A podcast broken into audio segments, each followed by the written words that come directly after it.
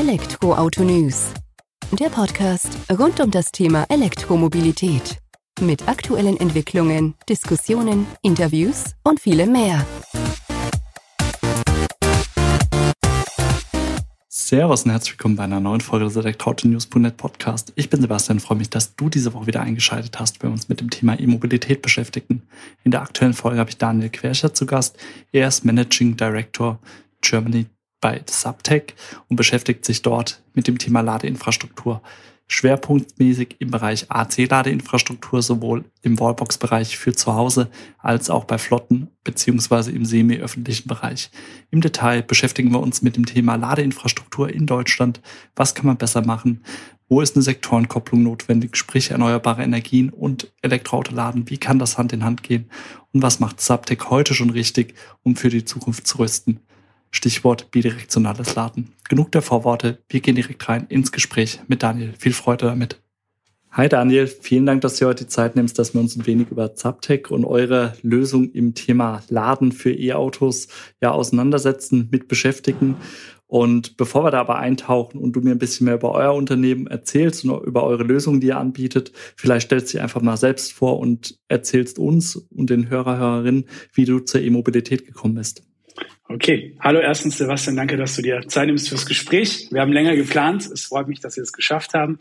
Ähm, ich selbst äh, komme aus Österreich, äh, bin seit äh, drei Jahren circa in der Elektromobilität, komme ursprünglich aus Consumer Electronics, ähm, dementsprechend aus einem Bereich, wo man Konsumenten am Ende ein Produkt schmackhaft macht. Ich glaube, das ist gerade in dem Bereich, in dem wir jetzt hier sind und worüber wir sprechen, äh, sehr, sehr relevant.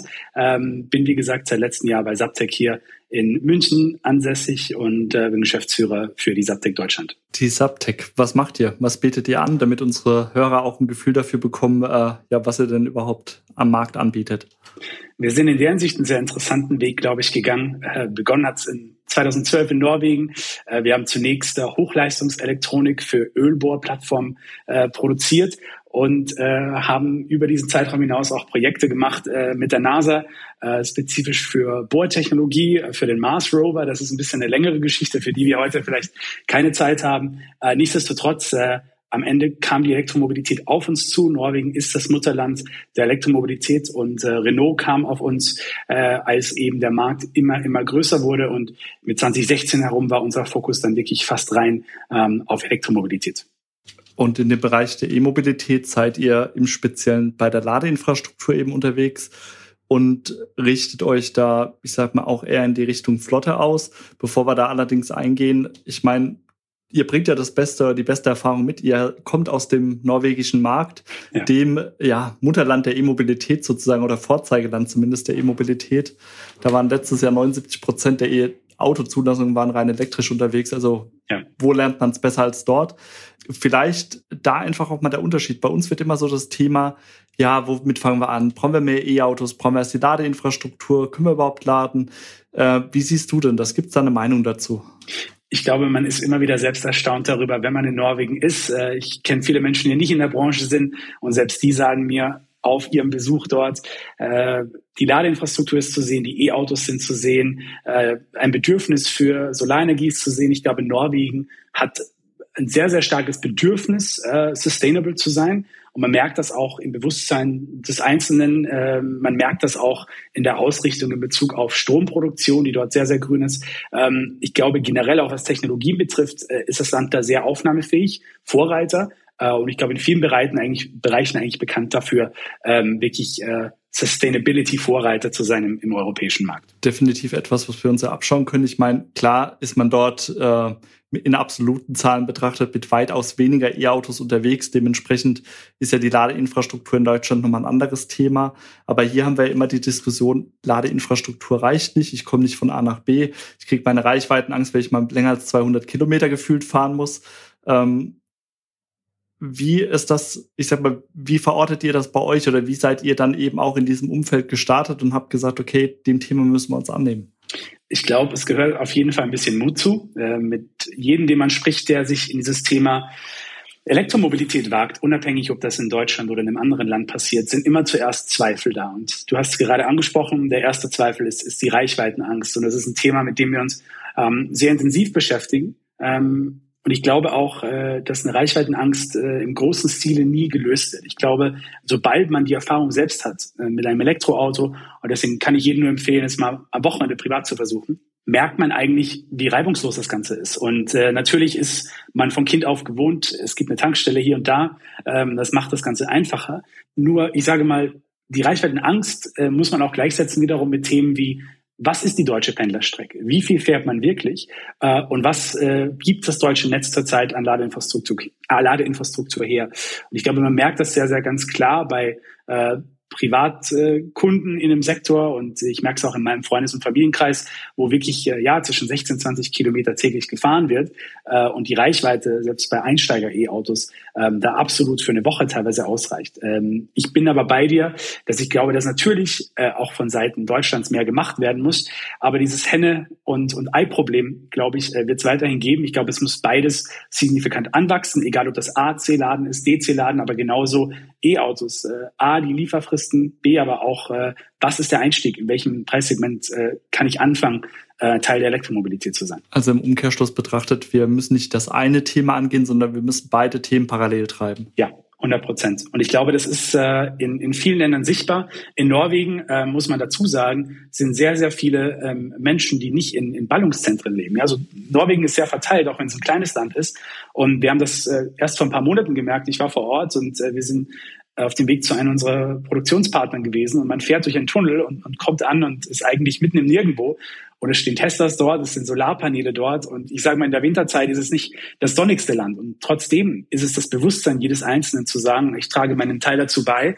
Ähm, aber natürlich, ich glaube auch in Deutschland hat man gesehen, durch Förderung äh, und Initiativen äh, des Staates hat das Ganze einen Impact. Und ich glaube, gerade während KfW haben wir das sehr, sehr klar in Deutschland gesehen. Definitiv, da hat es ja große Schritte nach vorne getan, sozusagen auch bei den E-Auto-Zulassungen, jetzt nicht mal nur auf der Wallbox-Seite, sondern im Generellen. Und ich denke auch im Bereich Photovoltaik, leider getrieben durch den Angriffskrieg von Russland, ja. merkt man ja auch, äh, wie das in den Fokus rückt, dass man auf erneuerbare Energien setzen muss, sowohl im Großen als auch im Kleinen, dann, wo es denn eben möglich ist. Ja. Und du hattest das schöne Beispiel eben mit der Pendlerstrecke. Deine Freunde, Freundinnen Familienkreis 15 bis 20 Kilometer am Tag. Das gibt ja aber auch für uns schon mal den Ausblick darauf. Wir brauchen natürlich an der an den Autobahnen Ladeinfrastruktur, Schnellladeinfrastruktur, wenn wir doch mal in Urlaub oder längere Geschäftsreise. Ja. Aber die Hauptladeinfrastruktur, soweit ich das jetzt einschätzen kann, deiner Antwort nach, ist dann doch eher zu Hause und auf der Arbeit zu suchen. Ja, die meisten Menschen, und da gibt es mittlerweile viele Studien zu, mehr natürlich, äh, egal ob das Fraunhofer Institut ist äh, oder Bundesagentur für Arbeit, ich glaube, man merkt immer mehr, dass die Angst immer nur darin besteht, zu sagen, man ist auf einer längeren Strecke, man fährt in den Urlaub, man fährt mal von München nach Berlin, ich bin auf einer Autobahn, was passiert, wenn ich plötzlich bei 20 Prozent Akku bin, bei 10 Prozent? Und ich glaube, am Ende gibt es auch genügend Zahlen, die uns sagen, dass die meisten Menschen auch zu Hause laden wollen. Und dementsprechend bin ich ein großer Verfechter der Kombination des beiden. Ja? Wir sind wirklich fokussiert auf AC. Äh, ich ich sage immer ganz stolz, wir sind in Bereichen, wo wir glauben, wo wir Dinge gut machen können, anders oder besser. Ähm, es gibt im DC-Bereich, glaube ich, auch schon erste sehr, sehr große Schritte im Bereich der Infrastruktur. In Deutschland machen da viele Hersteller einen ganz tollen Job gemeinsam mit Netzbetreibern.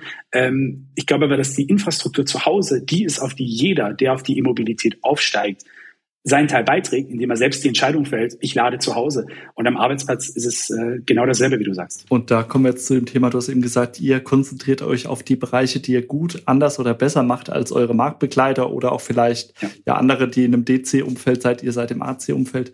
Jetzt haben wir für diese Felder das Laden zu Hause oder das Laden beim Arbeitgeber. Euer Fokus liegt dort wo?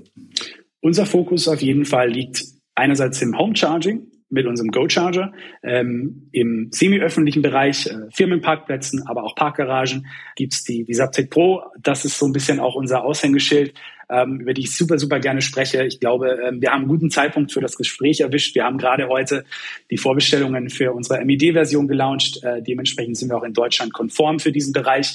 Und wir merken, dass das immer wichtiger wird. Gerade nach KfW gab es natürlich im deutschen Markt einen Boom an Herstellern, ja, die sich in diesem Home-Segment durchsetzen wollten. Und ähm, wenn wir ehrlich sind, glaube ich, äh, ist gerade im Bereich Regulierungen MID halböffentlich sehr viel Sorge zu tragen, äh, um hier akkurat abzurechnen. Und da gibt's Prozesse, die sind nicht einfach. äh, und Zertifizierungen, die brauchen ihre Zeit, deswegen sind wir sehr, sehr stolz drauf. Wir sind damit eben in einem Portfolio von zwei Charger-Familien aufgestellt, die meiner Meinung nach eine Übersicht auch für den Endkunden haben und ein sehr cleanes Portfolio zeigen äh, für Interessenten von beiden Bereichen. Macht es auch für eure Kunden dann einfacher, ja. indem der Fokus eben gestärkt ist und wir da nicht nach, ähm, ich sag mal, 15 verschiedene Produkten oder Produktfamilien anbieten, sondern ja. klare Ausrichtung. Jetzt sage ich mal, das Thema Wallbox daheim, spannend, interessant und muss definitiv auch betrachtet werden. Ja da können wir, glaube ich, im Gespräch heute ein bisschen was lernen, aber nicht so viel. Von daher würde ich jetzt auch eher auf die Subtech Pro rüberziehen mhm. und auch eben auf diesen semi-öffentlichen Bereich, den du ja angesprochen hast, weil da kommen ja Herausforderungen auf uns zu, die noch ein Stück weit äh, größer sind. Wenn wir jetzt gerade mal an Firmenflotten beispielsweise denken, ja. dann macht es ja doch einen Unterschied, ob ich jetzt mit fünf Wallboxen oder Lademöglichkeiten dort rechne oder auf einmal 50. Ja. Vielleicht ähm, kannst du da mal ein Stück weit umreißen, wie so ein Prozess angeht, ob ihr ich sag mal, nur die Wallbox dorthin liefert und sagt, gut, jetzt habt ihr das, äh, kommt man damit zurecht sozusagen, oder ob ihr da eben auch so eine All-in-One-Lösung anbietet. Ja, ich glaube, das Spannende ist, und das ist mein Lieblingswort in dem Bereich Skalierbarkeit, ähm, egal ob es Flotten sind. Und das perfekte Beispiel, glaube ich, ist ähm, gerade Infrastruktur im, ja, in einer Tiefgarage, in einem Multifamilienhaus, ähm, weil das am Ende das ähnliche Problem ist, das, glaube ich, auch viele Flotten betreffen wird. Niemand wird von heute auf morgen seine komplette Flotte ähm, Umstellen von, von Benzinern auf Elektro und genauso wenig äh, oder gering ist die Chance, dass ich zurzeit im Gebäude, in dem ich hier lebe, von einem Tag auf den anderen jeden dazu überreden kann, ein Elektroauto zu kaufen. Und deswegen ist die Skalierbarkeit sehr, sehr spannend. Und wir haben hier ein System entwickelt, das auf volle Skalierbarkeit und vor allem Kosteneffizienz geht. Und zwar bauen wir im Prinzip unsere Charger mit einer äh, Backplate, also einer Rückplatte, äh, mit der sich sozusagen kostengünstige Vorinstallationen machen lassen. Um es kurz zu sagen, ähm, wenn man in der Tiefgarage bei 30 Plätzen zurzeit äh, erst drei äh, E-Fahrer hat, lassen sich sozusagen die anderen Parkplätze sehr, sehr günstig mit der Backplate vorinstallieren. Und sobald der Mieter, der Inhaber vom Gebäude oder von der Wohnung sozusagen ein Elektroauto bekommt, lässt sich recht schnell für den Installateur, teilweise in 15 bis 20 Minuten, ähm, die eigentliche Ladestation sozusagen nachrüsten über diese Backplate. Ähm, Im Falle der Technologie selbst sind wir sehr stolz drauf. Wir haben ähm, ein paar USPs, auf die wir gerade, gerade glaube ich, in dem Bereich sehr stolz sind, weil es uns unterscheidet. Ähm, wir haben einerseits, wie gesagt, die Backplate. Wir haben auch einen patentierten Phasenausgleich zwischen einphasig, dreiphasig. Das ist sehr interessant, wenn mal weniger Strom gerade sozusagen im Haus zur Verfügung steht, natürlich gemeinsam mit einem Lastmanagement. Und es gibt ein paar Features, äh, die finde ich sehr interessant, weil wir selten darüber sprechen. Die sind nicht kundenbezogen, aber gerade installationsbezogen und äh, auch die Kosten kommen da sozusagen dazu. Egal, ob das am Ende ist, dass Wi-Fi natürlich immer wieder eine Schwierigkeit ist, haben wir die Möglichkeit eben mit PLC Daten zu übertragen, selbst äh, in, in, in den tiefsten Tiefgaragen, die man sich vorstellen kann. Ähm, wir haben Plug-in-Charge ready mit ISO 15118. Das heißt, die Hardware ist bereits verbaut. Äh, wir werden diesbezüglich ein Software-Update im kommenden Jahr freischalten. Ähm, das heißt, wir sind hier auch schon future-proof, aber auch darüber hinaus, wir geben fünf Jahre Garantie. Und ich glaube, das ist auch ein großes Standing unsererseits, wie wir zu den Produkten stehen, das Vertrauen, das wir darin haben. Aber gerade auch für Elektriker, für die Möglichkeiten äh, und für die Skalierbarkeit mit einem Portal-App sind wir natürlich auch sehr gut aufgestellt. Ja, sehr spannend. Da hast du jetzt einige äh, Schlagworte hingeworfen, auf die ich natürlich eingehen mag. Das Thema Backplate, um das kurz zu verstehen. Ich muss mir das so vorstellen, dass es quasi einfach ausgedrückte Wandhalterung, die schon vorinstalliert ist und ist dort auch schon der Stromanschluss hingelegt. Ja. Weil du hast ja jetzt gesagt, wir haben nur 15 bis 20 Minuten im Idealfall, bis das installiert ist. Das heißt für mich tatsächlich, es ist alles dran. Ich muss bloß noch meine Subtech Pro da nehmen, die dran basteln, dran schrauben, anschließen und schon geht das. Genau, also du führst auch Verkabelungen sozusagen durch die Backplate und hast im Prinzip, nennen wir es eine Docking Station sozusagen, mit der du den neuen Charger verbindest. Das heißt, die Grundverbindung zu dem, was hinter der Wand passiert, ist bereits gegeben, aber du hast nicht die Vorinvestition, ein Ladegerät hinzuhängen, wenn du vielleicht erst planst, in drei bis vier Jahren auf das Thema Elektromobilität zu steigen. Und das macht es eben auch interessant, weil du oft natürlich gerade Projektgeschäfte hast, ähm, in dem sich äh, Hauseigentümer entscheiden, gleich wirklich Vorinstallationen zu machen, wenn die Arbeit schon gemacht wird, die Wände aufgerissen werden. Und so hast du aber nicht die Erwartungshaltung, äh, gleich eine Investition von jedem Mieter oder eben Eigentümer zu haben für eine Infrastruktur, die sie jetzt vielleicht noch gar nicht brauchen. Und das gleiche können wir analog. Wir sind jetzt gerade im Mehrfamilienhaus unterwegs, aber das kann ich natürlich auch für ähm, Tiefgaragen als auch für Arbeitnehmerparkplätze ansehen. Genau, genau. Das Ganze lässt sich installieren. Du kannst, wie gesagt, natürlich Installation über Stehlen, über Wandhalterung. Das ist ja immer im Prinzip am Ende eine Geschmacksfrage, aber auch eine Infrastrukturfrage. Ähm, ich glaube, das ist so der springende Punkt. Die Investitionsgeschichte, und vielleicht reiße ich da schon gleich ein anderes Thema an, aber das ist ja eine große Hürde für viele. Und deswegen wollen wir es hier einfach machen, zu sagen, die Upfront-Investition für größere Projekte. Und das ist eben der Bereich, wo auch MED sehr spannend ist, ähm, ist geringer als bei anderen, weil wir eben diese Möglichkeit der Installation bieten. Diese Skalierbarkeit, ist die denn auch irgendwo gekappt sozusagen? Natürlich macht das für mich einen Unterschied, welchen 15 Parteien Mehrfamilienhaus habe oder ich rede auf einmal von 500 Mitarbeiterparkplätzen übertrieben gesagt, die ich da eben irgendwo skalieren möchte. Was kann euer System denn in dieser Grundausführung sozusagen abdecken? Ich rate den Leuten immer was Vernünftiges, meiner Meinung nach. Es kommt darauf an, an wie vielen Stromleitern du das Ganze hängen hast. Aber auf jeden Fall, ich sage jetzt Dutzende, weil du, wie du selbst sagst, an dem Punkt, an dem Level bist, ähm, wo du nicht mehr effizient laden kannst. Was ganz spannend ist, glaube ich, auch für uns, äh, und das ist ja am Ende die Sektorenkopplung, wenn du bedenkst, du hast am Arbeitgeberplatz die Möglichkeit, äh, über Solar zu laden. Das heißt, du kannst sozusagen auch ähm, über die Subtech Ladestationen, vor allem bei der Pro, autark mit einer Integration beziehungsweise eben mit einem Überschuss laden. Ich glaube, das ist super, super spannend, gerade wenn du die Fläche hast. Aber natürlich, wie du sagst, am Ende ist die, der Ausbau immer eine Frage von, wo laden die meisten Leute? Und wenn du an Flotten denkst und an Firmenparkplätze, ist es eine Kombination aus beiden. Ja? Und dementsprechend lässt sich eben mit der MED-Version dann auch die Abrechnung für den Arbeitgeber vornehmen. Ähm, wir sind da auch noch einen Schritt weiter gegangen. Äh, es gibt ja auch MED-Ladegeräte, die sozusagen die Daten rein über die Cloud beziehungsweise die App äh, kommunizieren. Wir haben zusätzlich aber auch ein Display angebaut, das sozusagen ähm, den Verbrauch in Echtzeit anzeigt. So, bei dem Thema effizientes Laden hast du so schön in den Raum geworfen. Effizienz zieht hier so ein Stück weit bei euch durch. Wenn ich jetzt zwölf Parteien Mehrfamilienhaus habe beispielsweise, die wollen alle auf einmal laden, dann kommt ja wahrscheinlich der Blackout, von dem immer gedroht wird. Aber den, das wissen wir, dass das nicht eintritt. Genau. Ähm, aber ihr arbeitet auch mit dem Lastmanagement. Vielleicht magst du das mal ein Stück weit auch erläutern, inwieweit euer System dazu eben beiträgt, dass dann trotzdem morgens um acht oder wenn die E-Autos eben benötigt werden, ähm, der Akku bestmöglich geladen wurde. Das ist ein spannender Punkt. Man sieht das immer wieder. Ich habe äh, Freunde, die in einem Unternehmen arbeiten, wo sie sich die Energieeffizienz angucken und auf einem Dashboard jeden Tag sich ansehen, wann geht der Stromverbrauch nach oben, wann kommen die Leute in die Firma, die Aufzüge fahren etc.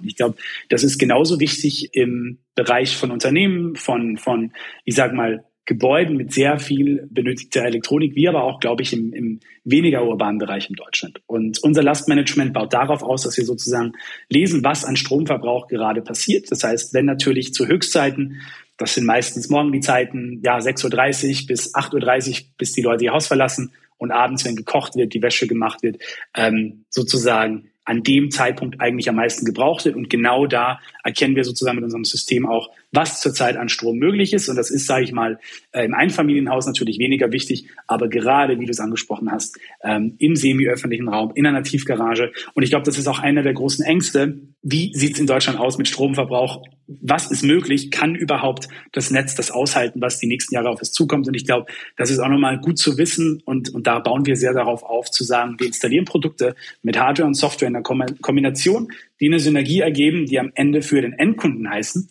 ähm, es ist installiert, es ist eingestellt und es funktioniert und man muss sich keine Sorgen darüber machen. Und das ist ja genau das, was man eben auch so mit einer Ladelösung dann schlussendlich haben möchte. Ich möchte einfach nur, dass es funktioniert, dass ich laden kann, wenn ich laden will sozusagen und ich ja. da dann noch mit einem Blackout rechnen muss sozusagen. Aber das ist ja auch an sich kein Thema mehr, eben gerade über dieses durchdachte Lastmanagement, was er ja steuert. Ähm, hinsichtlich der Abrechnung hattest du jetzt gesagt, da bietet ihr auch die Möglichkeit, dass der Arbeitgeber mit abgerechnet werden kann funktioniert das dann nur beim Arbeitgeber vor Ort? Oder es kann ja auch sein, dass ich jetzt Außendienstler bin und der mir sagt, okay, du sitzt ja oben in Wolfsburg, aber eigentlich ist unsere Firma in München. Ja. Äh, du kannst auch dort eine Abrechnung machen. Würde das auch gehen? Genau. Mit MED hast du sozusagen die Möglichkeit auch zu sagen, wenn du beispielsweise einen Firmenwagen fährst, perfektes Beispiel, äh, alle sind remote, äh, Arbeitgeber ist am anderen Ende des Landes, ähm, lässt sich eben dadurch auch über das Portal sozusagen auslesen, wie viel wurde geladen, zu welchen Zeiten wurde geladen. Was wir auch zusätzlich planen ist, weil wir, glaube ich, auch generell Unternehmen sind, das ist auch meine Haltung, wir kommen in einen Markt, der, der sehr spannend ist, wo sich sehr viel tut. Äh, und wir glauben, dass wir sehr viel an Technologie und Know-how mitbringen, aber eben auch äh, Zusammenarbeiten machen mit, mit anderen Anbietern, wo wir glauben, dass wir gemeinsam mehr Value in das Ganze reinbekommen können. Deswegen launchen wir auch noch im Laufe des Jahres eine Zusammenarbeit mit Monta. Wir nennen das Ganze Subtech Park haben das Ganze bereits schon. Es ist sozusagen eine Überwachungssoftware, eine Abrechnungslösung für Flotten, wo sich sozusagen auch Ladegeräte von anderen bereits bestehende Infrastruktur einbinden lässt äh, und so dementsprechend auch nicht die Angst kommt mit, ich habe bereits Geräte von ABC, was passiert, wenn ich jetzt sozusagen Subtech-Geräte hinzufüge? Ja, ich denke, das ist tatsächlich auch so eine Angst, die man nehmen muss, weil viele, die ja schon Vorreiter in der E-Mobilität waren oder sind, die haben vielleicht angefangen, da eine Heidelberger Druckladestation äh, hin dann hängt da eine Subtech neben dran, da noch eine Easy Wallbox und jetzt entscheidet man dann eben aufgrund von eurem System dann, okay, wir machen jetzt nur Subtech Pro noch hin, aber die drei anderen Ladestationen möchte ich natürlich trotzdem mit anbieten. Es ist ja auch eine schöne, wieder kundenausgerichtete Lösung eurerseits. Ich glaube, das ist genau der springende Punkt. Ähm, ich weiß, dass es natürlich für viele Hersteller sehr spannend ist, zu sagen, wir bieten die 360-Grad-Lösung, äh, wir bieten ein geschlossenes System, Walled Garden, wenn wir es so nennen wollen. Ähm, ich bin aber absolut dafür, natürlich für uns als Unternehmen unsere Infrastruktur, unsere Produkte und Technologie an den Markt zu bringen aber wie wir es im Englischen immer gerne intern nennen, play nice with others. Ich glaube, äh, das ist super, super wichtig. Äh, wir dürfen keine Hürden bauen, die wir uns selbst noch in den Weg legen, ähm, um gerade in Deutschland in, in so einem großen Markt ja, Wachstum zu verhindern. Egal ob für uns oder für am Ende den Endkunden. Ich denke vor allem, da muss man tatsächlich den Endkunden auch im Blick behalten oder den E-Autofahrer, Fahrerin, weil es ja keinem mitgeholfen, wenn dann auf einmal eine gewisse Resistenz aufkommt und ich mich mit dem Thema nicht mehr beschäftigen will, weil das eben so wie so ein Buch mit sieben Siegel wirkt. Ja. Stattdessen ist es ja umso schöner, wenn das eine einfache Lösung ist. Und dann seid ihr lieber der Experte für einen Teil davon und holt euch dann, so wie du eben gesagt hast, Unterstützung von Monta mit dazu, um einen anderen Part davon wieder zu lösen. Genau. Und ich glaube, das ist das Spannende. Und dementsprechend gucken wir uns natürlich den, den Bereich Sektorenkopplung sehr genau an. Ich glaube, äh, es gibt da sehr, sehr viel im Bereich Energy Management, aber auch Solar. Und äh, wie du selbst gesagt hast, es wird immer, immer wichtiger. Ähm, ich glaube, es gab durch natürlich die Krise im letzten Jahr noch einmal einen großen Aufschwung im Bereich Solar, aber auch ein großes neues Verständnis dafür. Ich kenne es immer nur wieder aus dem städtischen Raum und natürlich aus meinem Freundeskreis. Das Thema Elektroauto, Auto an sich, aber auch wie stellen wir sicher, dass wir darüber hinaus energiegrüner produzieren, wie jeder seinen eigenen Teil dazu beiträgt. Und ähm, ich finde das, wie gesagt, sehr lobenswert, mehr und mehr zu sehen im familiären Kreis wie auch im Freundeskreis, dass sich mehr Leute Solaranlagen hinhängen und diese Investitionen auch tätigen. Und das ist dasselbe Thema wie bei der Elektromobilität. Es ist in solchen Zeiten natürlich ja eine stärkere Frage an einen selber, ob man bereit ist, die Erstinvestition zu leisten. Die ist halt immer noch sehr hoch im Vergleich zu anderen Bereichen. Aber deswegen finde ich sehr, sehr spannend zu sehen, wie das Thema an Wichtigkeit gewinnt und wie wir uns vor allem, glaube ich, wirklich in einer der ersten großen Wellen jetzt äh, für die nächsten 10 bis 30 Jahre befinden definitiv. Und in dem Zusammenhang vielleicht auch nochmal das Thema, du hast es jetzt eben so schön Sektorenkopplung genannt. Wir haben auf der einen Seite erneuerbare Energie, Solar, Strom, der gewonnen wird. Auf der anderen Seite haben wir die E-Autos, die ja auch so schön schon äh, als fahrbare Batterien bezeichnet wurden. Thema bidirektionales Laden steht da direkt im Raum. Ja. Seid ihr da auch für gerüstet? Könnt ihr das auch abbilden, wenn das dann eben regulatorisch auch mal freigegeben ist entsprechend? Du hast gerade zwei interessante Punkte gesagt. Ich bin, ich bin generell jemand, ich bin großer Fan äh, der Technologie. Ich bin eher noch Team Vehicle to Home, muss ich zugeben. Ähm, aufgrund der Regulatorien, aufgrund der Geschichte dass es einfach seine Zeit dauern wird. Wir haben den ersten Step sozusagen gesetzt mit Subtech Pro und, und ISO 15118. Wir werden natürlich in Bezug auf das wirklich Feature Offering, das wir mit Software Updates freischalten werden, noch äh, in Zukunft Ankündigungen machen. Aber natürlich ist es ein Bereich, der uns sehr interessiert. Ich äh, bemerke es immer wieder, gerade in, in, ich glaube in Kanada war das Ende letzten Jahres, als es Schneestürme gab, hatte jemand mit seinem Ford Lightning sich drei Tage zu Hause mit Strom versorgt. Und ich glaube, das sind so Stories und Momente, wo das Ganze Mehrwert gewinnt. Es geht darüber hinaus nur zu sagen, ich muss jetzt grün werden, ich darf kein Benziner mehr kaufen, mir wird sozusagen die Option genommen. Es ist eher eine Form von, okay, das ist eine neue Experience, von, vom Power Management. Ich habe daraus einen Mehrwert und ich glaube, das ist super, super spannend, wenn man darüber hinaus denkt, was passiert. Äh, ich, ich hatte das Beispiel lustigerweise, Freunde von mir, die haben in, in Österreich eine kleine Hütte in Salzburg am Berg, die haben dort nicht die beste Stromversorgung. Die sind da vielleicht mal am Wochenende oben, wollen ein bisschen mit dem Wasserkocher spielen und das Handy laden. Dafür ist das Ganze ideal. Und ich glaube, dass wir uns hier in den Anfangsschuhen befinden. Die Frage ist am Ende auch A, C, D, C. Bei Bidirektionalität, ich glaube, hier ist noch sehr viel, das kommen muss. In dem Fall glaube ich aber auch, äh, dass es hier nicht ein Henne-Ei-Problem ist, sondern hier muss ganz klar der Automotive-Markt nachziehen, also sich für einen Standard entscheiden. Ich glaube, auch hier muss es ganz klar eine Richtung geben, äh, weil wir sonst am Ende nicht ans Ziel kommen. Aber ist das Thema oder beziehungsweise die Technologie für uns ein Thema, mit dem wir uns tagtäglich beschäftigen? Ja, das kannst du jetzt aber auslegen, wie du möchtest. Ja, sehr schön. Ich glaube, da haben wir da alles erfahren, was wir sozusagen erfahren konnten aus der Welt des Ladens. Jetzt nicht nur bezogen auf eure Produkte, auf eure Saptic Pro Lösung, die ihr eben am Markt anbietet, sondern eben auch der Blick auf den Gesamtmarkt zu dem Thema Ladeinfrastruktur. Wo stehen wir da aktuell in Deutschland? Welche Optionen haben wir? Vielen Dank für deine Zeit, Daniel. Vielen Dank für den Austausch. Vielen Dank und ich hoffe, wir sehen uns bald auf der ein oder anderen Messe in Deutschland. Bekommen wir hin. Bis dann. Bis dann. So schnell vergeht also die Zeit. Das war das Gespräch mit Daniel Querscher von Subtech Deutschland und das Thema oder der Hauptschwerpunkt Ladeinfrastruktur hier in unserem Land und was man besser machen kann. Er hat aufgezeigt, was Subtech macht, was Subtech dazu beiträgt, damit wir eben auch in Zukunft kein Blackout beim E-Auto-Laden erleben und wie wir dann eben noch erneuerbare Energien damit koppeln können. Dir vielen Dank fürs Zuhören. Würde mich freuen, wenn du kommende Woche wieder zuhörst, wenn die nächste Folge des Elektroauto-News.net Podcast online geht. Mach's gut. Bis dahin. Ciao.